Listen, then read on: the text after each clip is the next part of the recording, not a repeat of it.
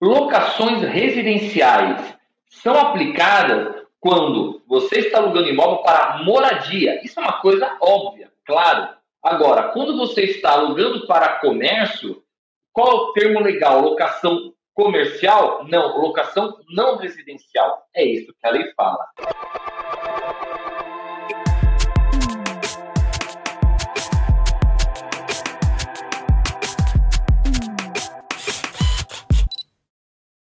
Olá a todos, sejam bem-vindos ao programa Locação em Foco. Hoje vamos começar uma nova sequência de programas que não serão mais feitos no formato de live.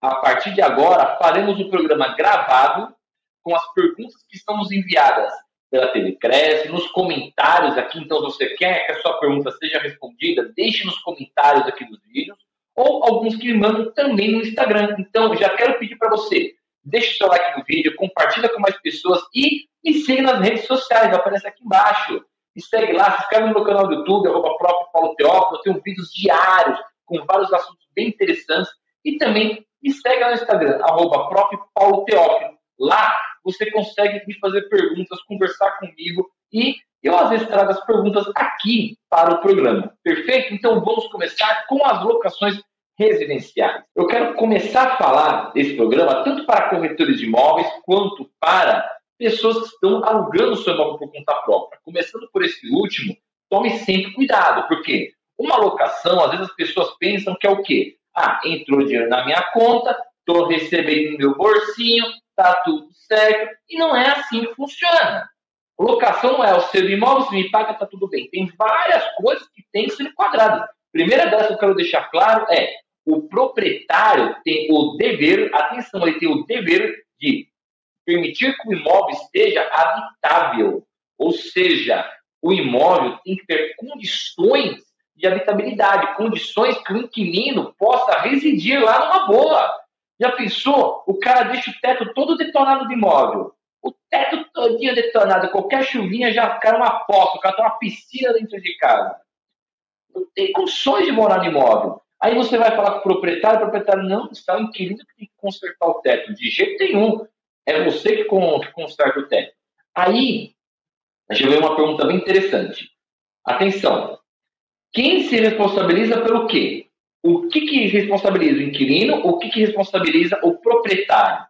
O proprietário, já falei, ele responsabiliza pelo dever de deixar o imóvel habitável e o inquilino pela manutenção e conservação do imóvel. O inquilino ele não pode detonar também o imóvel.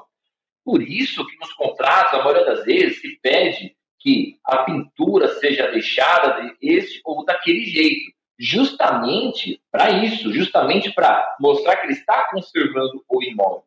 Então, bem, agora, o proprietário, é bem interessante falar, ele tem que zelar pela parte da estrutura do imóvel, então, encanamento, parte elétrica, telhado, infiltração, mofo.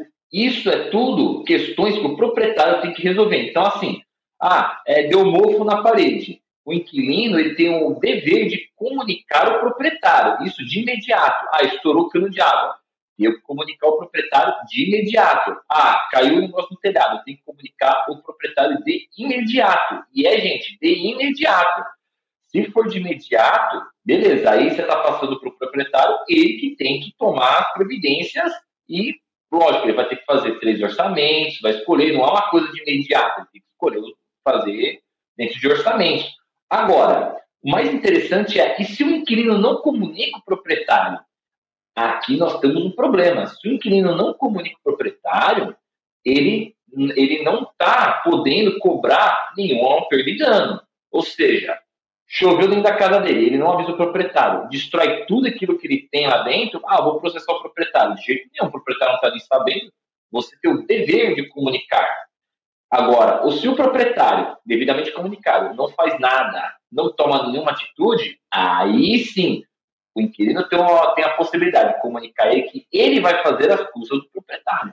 Aqui ele vai, faz e joga a conta para o proprietário mais eventuais perdas e danos. Porém, existe um prazo razoável para que isso seja feito. Ok? Não existe um prazo. Ali não fala, ó, tem que fazer em tantos dias. Mas eu conheço isso, fala, tem que fazer em tantos dias. Aqui você dá um prazo razoável do proprietário buscar orçamentos e mandar executar a obra. Isso tem que ser um prazo razoável, não existe um prazo fixo. Agora, o que eu considero que uma demora? Já passou 30 dias, não foi feito nada. Isso também depende muito do tipo de serviço que vai fazer, certo? Às vezes o proprietário, poxa, eu não estou conseguindo, porque eu não estou arrumando um pedreiro para fazer esse, esse determinado serviço. Como que eu vou responsabilizar ele por uma eventual demora? Então, isso é bem importante. Então, gente, locação residencial, deixar bem claro, qualquer problema de estrutura de imóvel, proprietário, manutenção, conservação do imóvel é do inquilino. Ontem, inclusive, no meu escritório, uma cliente perguntou assim: ah, e se quebrou a janela do imóvel, quem que responde? Quem que tem que consertar? É o inquilino. Isso é do inquilino. Ah, mas aqui eu troquei o chuveiro. Isso é muito comum, né? Ou troquei o chuveiro. Aí quando eu for embora, eu tenho que levar o chuveiro, as torneiras. Não, isso é conservação do imóvel. Você não vai levar embora o chuveiro. Isso é do imóvel. É a conservação do imóvel que você está mantendo. Então, se você queimou o chuveiro, você trocou o chuveiro, você não fez mais. É obrigação. Tem gente que fala assim, ah, pô, mas eu consertei o chuveiro que estava quebrado, então o proprietário tem que me garantir o chuveiro novo, tem que me pagar o chuveiro. Isto é conservação de imóvel. Conservação de imóvel tem inquilino. Pintura, a mesma coisa. Aí o inquilino chega assim, poxa, mas eu quero pintar essa parede aqui de preto para fazer, fazer alguma coisa aqui. Sei lá, para eu poder fazer uma live aqui, alguma coisa. Veja, não estou falando locação, que a locação está perdendo a finalidade.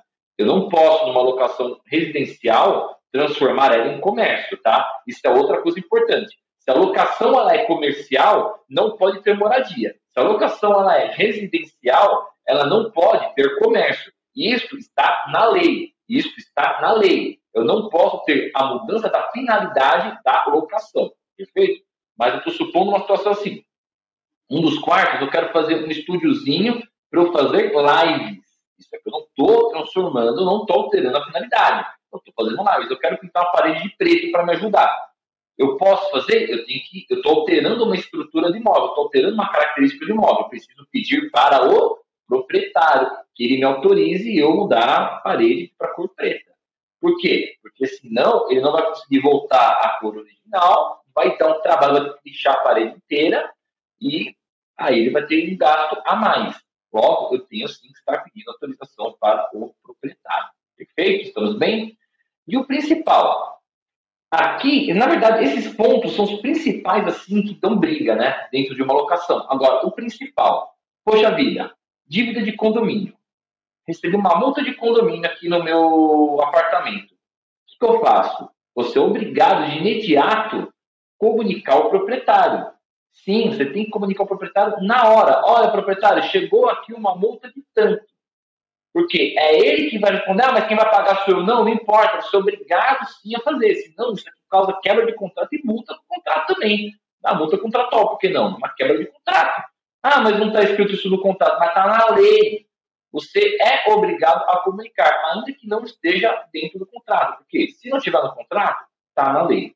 Então vocês estão vendo uma coisa também? A locação residencial, ela não é um simples, ah, caiu dinheiro no meu bolso, está tudo certo, não estou tendo problema. Envolve várias coisas. Você tem que ter o conhecimento mínimo da lei de locações para poder entender como que funciona uma locação residencial. Não é um simples, ah, caiu dinheiro no meu bolso, estou feliz, estou contente aqui, estou sorridente, o inquilino está me pagando, o inquilino está morando. Não. Há vários aspectos. Por exemplo, também, outro problema que ocorreu muito durante a pandemia foi a redução do aluguel. Você faz um acordo com o inquilino, beleza, para pagar em tantas vezes, para reduzir 50% e o restante, e aí? Você vai pagar o restante? Vamos supor, seu aluguel é de 2 mil reais eu reduzi para 50%. Você vai pagar mil reais. E os outros mil reais? Como que vai funcionar? Ah, eu vou te abonar ou você vai me pagar esse saldo futuramente? Ah, vamos fazer de boca aqui, depois a gente se acerta. Não é isso a maioria do pessoal que faz? Ah, faz de boca, depois se acerta. Aí depois você vai querer cobrar isso do inquilino, mas foi de boca, você não tem prova que isso foi feito. Aí a chance de você perder isso na justiça é enorme. Porque tem que estar documentado, tem que estar como aditivo no contrato. Então, é outro problema também que acontece nas locações, principalmente quando são feitas sem imobiliária, principalmente não quando são feitas sem imobiliária, porque com imobiliária não tem isso, né? Pelo menos eu nunca vi uma, uma imobiliária que faz coisa de boca. Se você já viu, deixa aqui nos comentários que a gente vai precisar saber. Mas imobiliária não faz de boca. Agora, proprietário direto faz tudo de boca. E quando você faz de boca, dito por um dito, vai estar escrito, você não tem nem prova daquilo que você fez de boca. Aí vai gerar mais um problema grave para você e para o inquilino. Por quê? Porque não tem prova de nada daquilo que está sendo alegado. Então, esse é um outro problema grave, quando as pessoas fazem tudo de boca. Qualquer coisa que você for fazer tem que ser o quê? Tem que ser por escrito, tem que ser com um acordo, um contrato, um aditivo contratual, vai depender muito daquilo que está sendo feito.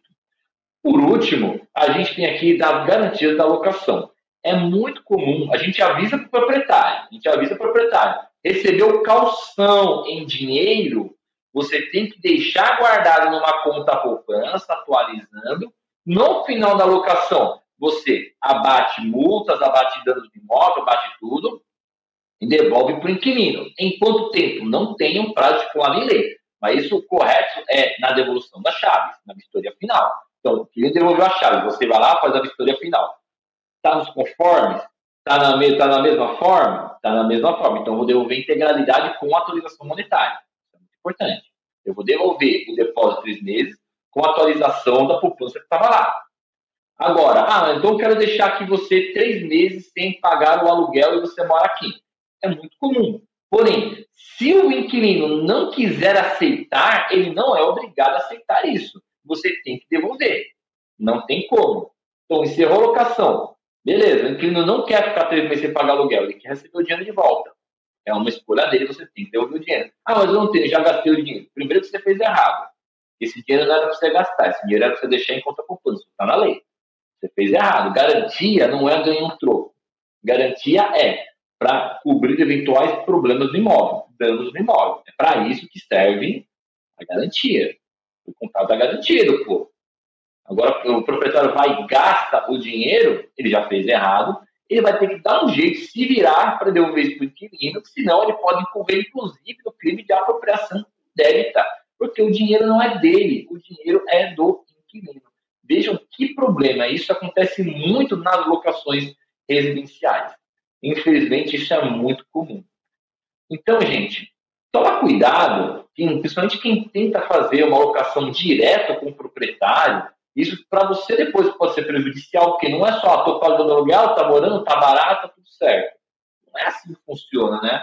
E o proprietário também, que às vezes faz as coisas tudo de boca e depois olha os problemas que podem, podem acontecer. Sem falar que vocês não sabem, geralmente, as pessoas não sabem o que, que é obrigação de quem. Quem tem obrigação de quem? Então, ah, o inquilino está morando no condomínio. Quem paga o fundo de reserva? Quem que vai pagar o fundo de reserva? Responde nos comentários aqui. Você está me assistindo? Você sabe quem paga o fundo de reserva? É inquilino ou proprietário?